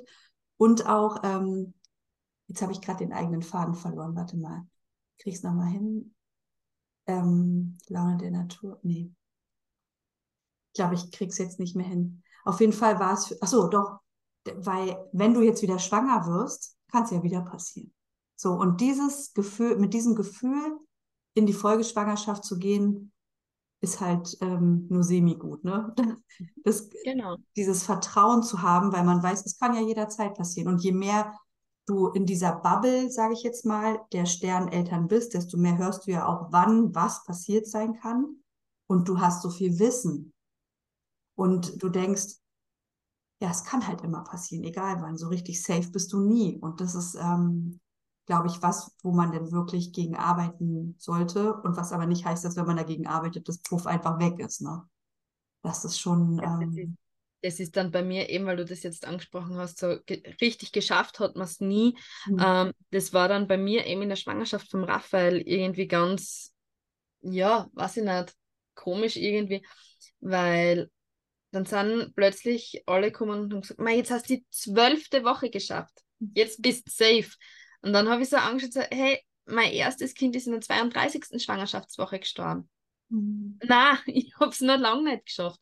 Mhm. Und ich meine, ja, wir haben dann jeden Wochenwechsel gefeiert, weil für uns einfach jeder Wo Wochenwechsel irgendwie näher an dem Ziel war. Ja. Und ähm, der Sprung von 32. auf 33. Da haben wir wirklich bis Mitternacht gewartet, mhm. dass ich endlich in der 33. Mhm. bin. Ähm, ja. Und dann eben, der Raphael war dann ein, ein geplanter Kaiserschnitt. Mhm. Und dann war ich eben einen Tag früher schon im Krankenhaus zur Aufnahme und so. Und da haben dann schon alle gesagt, jetzt hast du das geschafft. Sag ich, nein, ich habe es noch immer nicht geschafft. Und dann ist der Raphael geboren und er war da und ich habe ihn in dem Arm gehalten und dann ist mir bewusst worden, ich werde es nie geschafft haben. Mhm. Weil ab diesem Moment, wo du weißt, dass du Mama bist und der ist ab dem positiven Schwangerschaftstest oder wann auch immer du das für dich entscheidest, dass du Mama bist, wirst du dir immer, immer, immer Sorgen um dein Kind machen. Ja. Das ist so eine Frage, die ich in meinen Begleitungen ganz, ganz oft höre. Ähm, wann hört denn das Sorgen machen auf? Nie. Ich bin, ich, bin mittlerweile 28 Jahre alt, bin verheiratet, habe Kinder und wenn ich in den Urlaub fahre und angekommen bin, schreibe ich meiner Mama, Mama, ich bin gut angekommen. Weil sich meine Mama bis heute Sorgen um mich macht. Ja. Für das gibt es ein ganz einfaches Wort, Mutterliebe. Mhm. Als Mama liebst du dein Kind immer. Und mhm. egal wie alt und erwachsen dein Kind ist, es ist immer dein Baby. Das ist einmal so. Ich erwische mich auch mal schon, dass ich zu meinem Vierjährigen sage, ach mein Baby, ich bin kein Baby-Mama. Und ich denke mir so, doch Mann, du wirst immer mein Baby bleiben, weil du hast mich zur Mama gemacht. Mir geht's, mir geht's ganz gleich, wobei mein Raphael mittlerweile die Augen übertreten und sagt, ja Mama, ich weiß, ich bin immer dein Baby. Ach Mann, ey. Wie hatten deine, ähm, deine Familie und dein Umfeld auf die Kleingeburten reagiert? Ähm, im Prinzip so wie auch beim Jakob. Also sie waren weiterhin für dich da und. Ja, sie waren für mich da, sie haben es total verstanden und nachempfunden.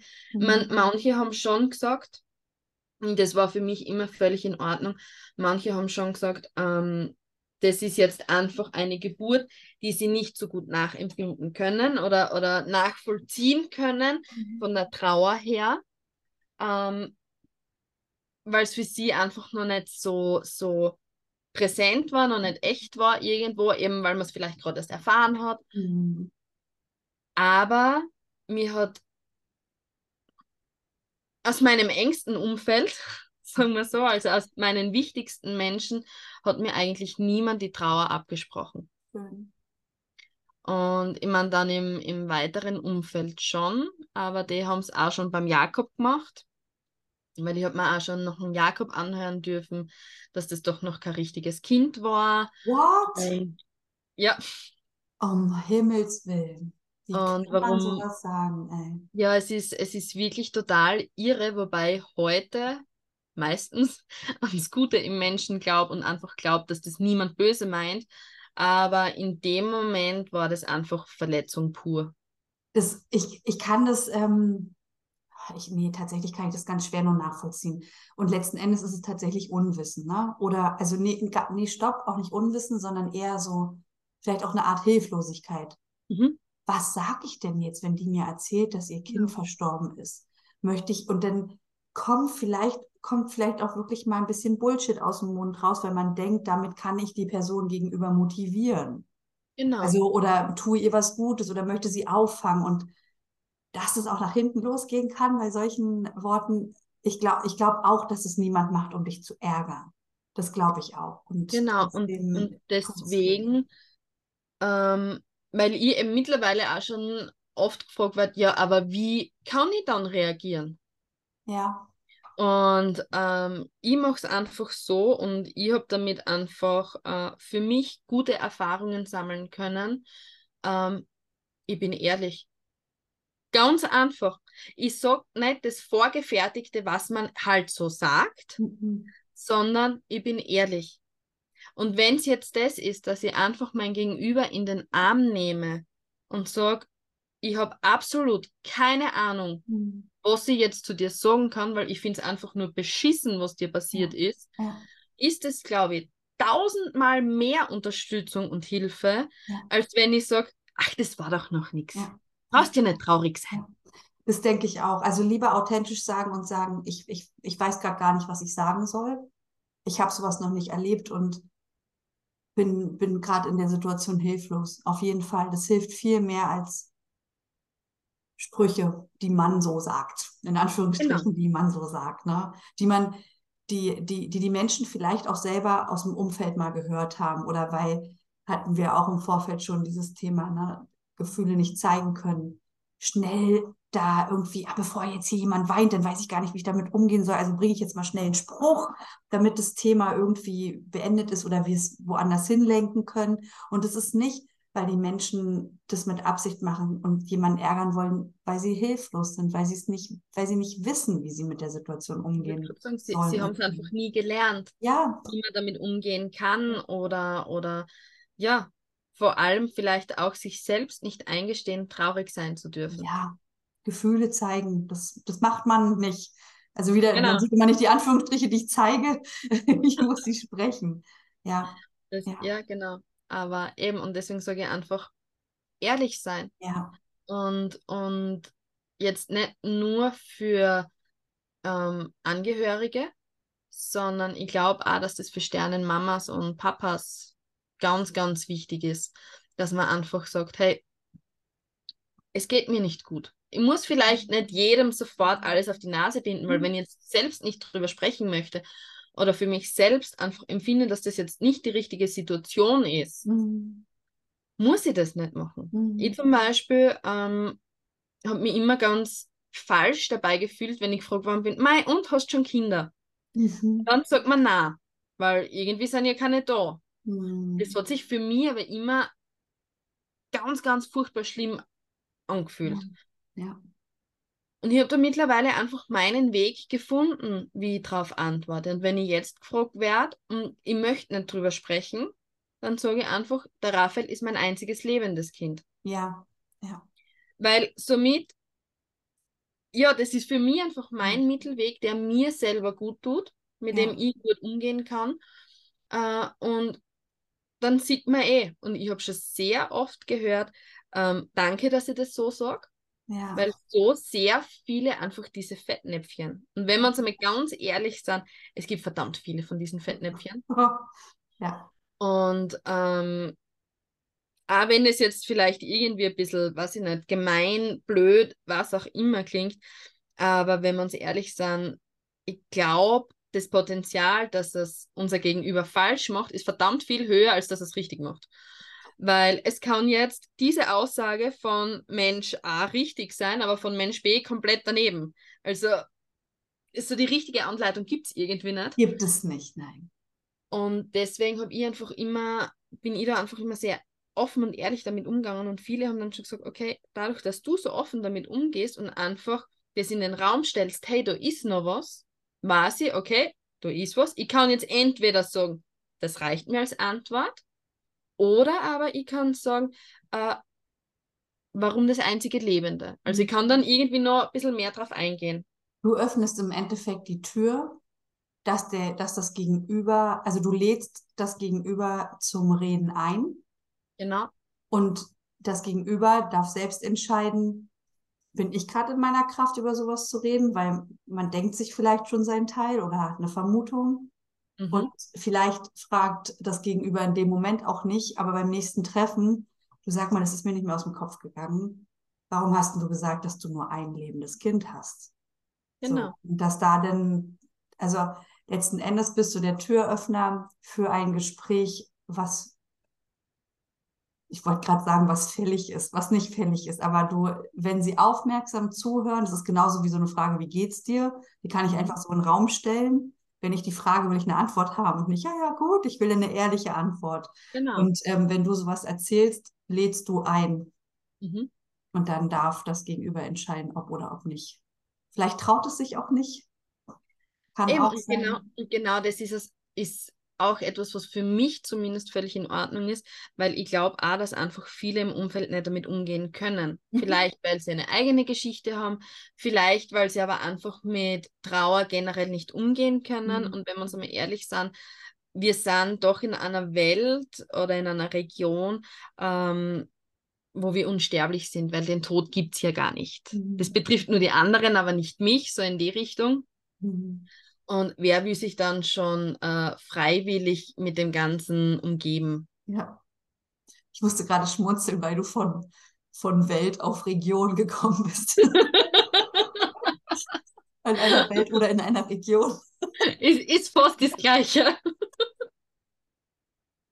ja, ja, ja. Tatsächlich ist es so, ja. Es gibt Menschen, ich muss gerade an eine Frau denken, ähm, die meine Mutter, äh, ja doch, ich erzähle es jetzt, die, die hat sie gebeten, dass meine Mutter die Patientenfürsorge für sie bekommt, dass wenn irgendwann mal was sein sollte, sie entscheiden darf. Und meine Mutter und ich, wir feiern das sehr, dass sie so klar ist in dem, was sie will und dass sie jemanden gefunden hat, der sie da unterstützt. Und andere sagen, ähm, dass sie verrückt sei, dass sie sich schon so eine Gedanken macht. Aber ich finde, das gibt nichts Wichtigeres als zu akzeptieren, dass dieses Leben endlich ist, mhm. zu wissen, dass es ein Ende gibt und es ist doch toll, wenn ich mir darum Gedanken mache, was irgendwann mal ist, wenn ich nicht mehr bin. Also bei uns zu Hause, ja, also bei uns zu Hause gibt es eine Mappe, in der drinnen steht, wie ich bei mir alles haben möchte. Mhm. Das machen Menschen, die schon mal mit dem Thema konfrontiert worden sind und die das Leben auf eine ganz andere Art und Weise bewusst leben. Ne? Genau so ist es. Ja. Und ähm, wir wissen verdammt genau, wie schnell das gehen kann. Dass ja. es wirklich nicht einmal ein Wimpernschlag sein muss, mhm. der das Leben komplett auf den, auf den Kopf stellt. Mhm. Und ähm, ich habe einfach beim Jakob gemerkt, ähm, was das für Herausforderungen sind, so ein Begräbnis zu organisieren, zu machen, zu tun. Ähm, obwohl man noch gar nicht so weit ist. Mhm. Und trotzdem gehört es irgendwie erledigt. Mhm. Und das ist einfach etwas, wo ich gesagt habe, ich möchte das dann meinen Hinterbliebenen mhm. nicht antun und ich glaube, dass das einfach eine Erleichterung sei. Ob sie es dann wirklich so machen oder nicht, ist ihre Sache, aber sie haben zumindest einmal eine Anleitung, ja. wo, worüber man oder über gewisse Dinge, wo man sich dann halt keine Gedanken mehr machen ja. braucht. Ja, und ich glaube auch, dass das dass es auch erleichternd sein kann, dass wenn du in der Situation bist und dich ein, also ich meine gerade bei dir, du hast, du, du hast es so hautnah erlebt mit dem, mit deiner ersten Geburt durch die Plazentaablösung, was es bedeuten kann, dass das Leben schnell zu Ende sein kann, auch am eigenen Leib. Und ähm, ich glaube, wenn irgendwann mal irgendein Arzt vor mir steht und sagt, sollen wir jetzt die Maschinen von ihrer Schwester ausstellen oder nicht, dann wäre es für mich eine Erleichterung, wenn sie mir vorher gesagt hat, Elsa, ich möchte nicht, dass diese Maschinen unter diesen Umständen am Laufen gehalten werden, weil sonst hätte ich die komplette Verantwortung. Und wenn sie mir aber sagt, Elsa, bitte mach das in wachem, klarem Zustand, dann nimmt sie mir eine Entscheidung ab und sie bekommt das, was sie sich wünscht. Und ich glaube, das ist halt so die, bei den Patientenverfügungen wichtig. Mhm. Ja. Und vor allem, ähm, selbst wenn man jetzt vielleicht nicht so, ähm, so weit geht, dass man jetzt wirklich sagt, okay, ich mache das mit Patientenverfügung, mhm. immer alles schriftlich oder sonst irgendwas. Aber ich glaube schon, dass wir ähm, alle soweit sein sollten, zumindest mit unseren engsten Menschen über alles sprechen zu können und da gehört genauso der Tod dazu. Ja. Und natürlich ist es keine schöne Vorstellung, jemals ohne Mama, Papa, Partner, wie auch immer zu sein, aber es ist halt, es ist halt einfach so, dass es früher oder später so sein wird. Ja. Und ähm, da habe ich es dann zumindest lieber, dass ich weiß, okay, ähm, was hätte ihm gut getan. Mhm oder was hätte ihm gefallen oder wie auch immer und was so gar nicht da. Ja, na, weil sonst bist du in der Situation und denkst, oh, ich habe mit meinem Partner noch nie darüber gesprochen, was mache ich denn jetzt? Ich weiß gar nicht, was er will. Das sind Themen, die sind schwer und man möchte den Tod vielleicht auch nicht ja, tagtäglich präsent haben. Und er gehört zum Leben. Das ist endlich. Eben, ja. und vor allem, ähm, also das ist wahrscheinlich auch meiner, meiner Geschichte geschuldet, ähm, aber ich habe zum Beispiel absolut keine Angst mehr vor dem Tod. Weil, warum auch?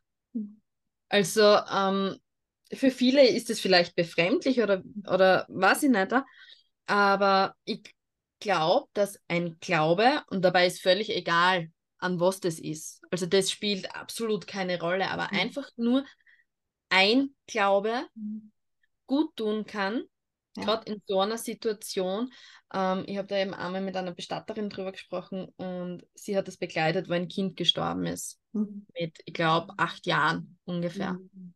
Und die Erwachsenen sind dann zusammengesessen und haben getrauert und die Kinder waren im Nebenraum und haben eigentlich keine Ahnung gehabt, was jetzt wirklich passiert ist. Mhm. Und sie ist dann zu den Kindern gegangen und hat sich mit ihnen beschäftigt. Ja. Und sie hat dann gesagt, okay, was wünscht ihr euch für ja. euren Freund? Ja. Und das Kind hat eine Krankheit gehabt, war schon im Rollstuhl war, und ist eben einfach wirklich langsam gegangen. Und dann war es ihm so, dass das tote Kind zu Hause abgeholt worden ist, wo mhm. alle waren. Und dann sind sie eben nur draußen gestanden und haben sich am Auto noch einmal verabschiedet.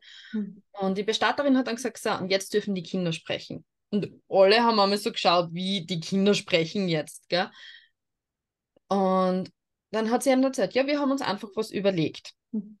Und zwar haben die Kinder gesagt, dass das ja eigentlich der Bus in den Himmel ist. Mhm. Weil da kommt jetzt ihr Freund hinein und der Freund fährt dann in den Himmel hinauf und lebt dann halt einfach dort weiter.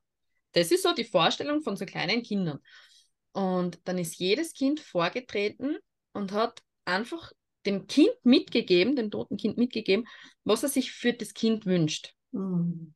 Du kannst jetzt endlich so viel Eis essen, wie du willst, ohne dass die Mama nervt, dass du nicht mehr darfst. Wie schön du kannst endlich mit deinen anderen Freunden Fußball spielen und kannst, musst nicht mehr vom Rand aus zuschauen, mhm. weil im Himmel kannst du deine Beine bewegen. Mhm. Und da waren eben ein paar Kinder und jedes Kind hat halt einfach so etwas mitgegeben. Mhm. Und die Mama war am Ende natürlich trotzdem traurig, ist, ist klar. Mhm. Aber sie hat in dem Moment ein Leben für ihr Kind geschenkt bekommen, was zwar nicht da ist, aber was trotzdem irgendwie so präsent und so real ist. Mhm. Und ich glaube, genau diesen Glauben sollten wir alle ein bisschen haben, dass es einfach, ja, auf eine andere Art weitergeht. Und dadurch wird es, glaube ich, auch ein bisschen leichter, wenn es um unsere Sternenkinder ja. geht. Ja, ja. Ja, das hast du schön gesagt. Und da fällt mir auch wieder ein, immer die Kinder mit einbeziehen auch, ne? Die spüren das, was nicht stimmt und die wissen nicht, wie sie damit umgehen sollen, wenn wir nicht offen mit ihnen reden, wenn wir nicht das transparent machen, was gerade passiert ist und sie auch auffangen in dem und diese kleinen Wunderwesen, die fangen einen nochmal ganz anders auf mit dieser, ja. wie du es gerade beschrieben hast, mit so einer magischen Art. Die wissen noch nicht, was das bedeutet und die sind so leicht in dem, was sie tun. Eben. Und ich glaube aber, sie wissen zwar vielleicht nicht auf unsere Erwachsenenart und Weise, was da gerade passiert, aber ich glaube trotzdem, dass sie viel mehr wissen als wir. Absolut. Und, und ich sehe es nämlich vor allem beim Raphael. Der Raphael ist ja grundsätzlich zwei Jahre jünger als ja. unser totes Kind. Ja. Und ähm, für den Raphael ist es so logisch, dass er einen großen Bruder hat. Mhm. Er erzählt überall von seinem Bruder und wie cool und Ball spielen und alles Mögliche. Damit meint er halt einfach zum Beispiel die Kugel am Grab. Ja. Wir haben am Grab von Jakob so eine kleine Tonkugel eben. Ja. Und mit der spielt er, wenn wir am Grab sind. Und das sagt er dann halt, er, er spielt mit seinem Bruder mit dem Ball. Und ja. das ist für er irgendwie so logisch. Und wenn er dann gefragt wird, ja, wo ist denn dein Bruder leicht? Ja, der ist halt tot. Mhm. Und dann schauen die Leute einmal und ich sage so, ja, weil das halt einfach Teil unseres Lebens ist. Absolut. Das ja. ist für uns so natürlich und präsent und auch für den Raphael ist es das. Das gehört das, halt dazu. Ja, das gehört dazu. Und ich glaube, je, je natürlicher und je offener wir damit drüber reden, desto leichter fällt es halt auch für die Kinder, das einfach ins Leben zu integrieren. Ne? Also da wird nichts verschwiegen, sondern hier könnten jetzt auch noch andere Kinder sitzen. Du hast halt noch genau. Geschwister. Und ähm, mit dem Beispiel, es birgt halt auch Konfliktpotenzial, wenn ein Kind sagt, ähm, ich habe noch drei, vier Geschwister und die sagen, nee, hast du nicht, doch hab ich, nee, hast du nicht. Also das ist, das ist da auch, das, das hatte die Kerstin von Regenbogenmamas letztens auch zum Thema gemacht, dass äh, nicht akzeptiert wurde, dass ihre Mädels halt noch eine Schwester haben, weil sie sind ja nur zu zweit und nicht zu dritt sichtbar. Ja. Und das, das finde ich aber bei mir echt, oder bei uns sehr cool. Ähm, der Raphael geht eben seit also jetzt die dritte Woche mhm. in den Kindergarten.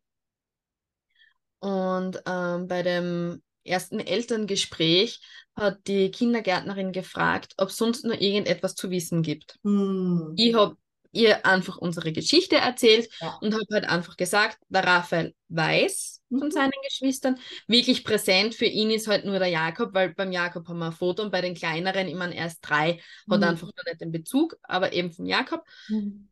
Und ähm, genau, und dass er halt einfach ganz normal über er spricht, wie wenn er da wäre, weil das für ihn halt einfach so natürlich ist. Ja. Und habe ich gesagt, wenn er im Kindergarten davon anfängt, ich will nicht, dass er abgetan wird als ein unsichtbarer Freund oder mhm. als na, hast du nicht oder sonst irgendwie. Und deswegen ist es mir einfach sehr wichtig, dass sie als Kindergärtnerin das weiß. Ja.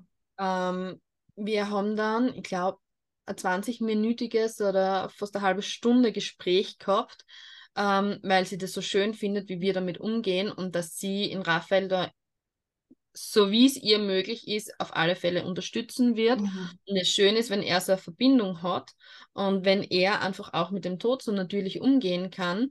Und sollte es im Kindergarten ein Thema werden, wird es dazu einen Elternabend geben, wo alle Eltern darüber informiert werden.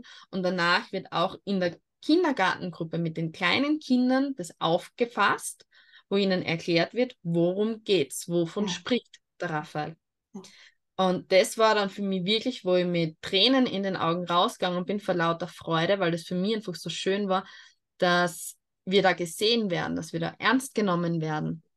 Und dass, es, dass, du, dass du gehört wirst und dass es umgesetzt wird, ne? Also dass es weitergetragen wird. Das wird ja weitergetragen. Also der, der Tod vom Jakob ist ein Thema, er ist der große Bruder und es wird weitergetragen. Und die anderen Kinder können dann auch davon profitieren, dass ihr so offen damit umgeht. Also das ist wieder genau. das, dieses Verändern, wovon wir vorhin schon gesprochen haben. Wir sind die Generation, die was verändern darf. Genau, genau. Und das ist total spannend zu sehen, wenn man sowas dann hört und ja, ja wenn da einfach an, an allen Ecken und Enden irgendwie mitgearbeitet wird. Ja, heilsam auch, ne? Genau. Schön. Julia, danke. Ich könnte mit dir, ich merke das gerade, ich könnte auch noch weiterreden, aber wir sind jetzt bei anderthalb Stunden angekommen. ähm, also danke an die, die noch zuhören. dass man einen Podcast in Etappen hören darf. ja, Dann sagen wir jetzt an dieser Stelle ähm, Danke an dich, dass du da so offen über deine ganzen Erfahrungen gesprochen hast und über deinen echt extremen Weg, den du hattest. Ja, ja ich sage danke, dass ich bei dir sein habe dürfen und ich habe es total genossen. Schön. war, war echt schön, ja. Das freut mich. Und dann den Hörerinnen und Hörern noch einen schönen Tag, je nachdem, wann ihr das hört und ähm, auf Wiederhören. Tschüss. Tschüss.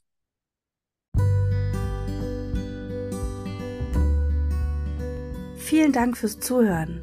Wenn auch du dich gerufen fühlst, deinen Weg mit mir und den anderen Menschen zu teilen, bitte ich dich aus tiefstem Herzen, mich anzuschreiben. In den Show Notes findest du meinen Instagram-Account sowie meine E-Mail-Adresse und so können wir in den Kontakt treten. Ich bin mir sicher, dass auch deine Geschichte anderen Frauen bei ihrem eigenen Weg für eine selbstbestimmte, stille und kleine Geburt helfen kann. Frei nach dem Motto, Lasst mal drüber reden.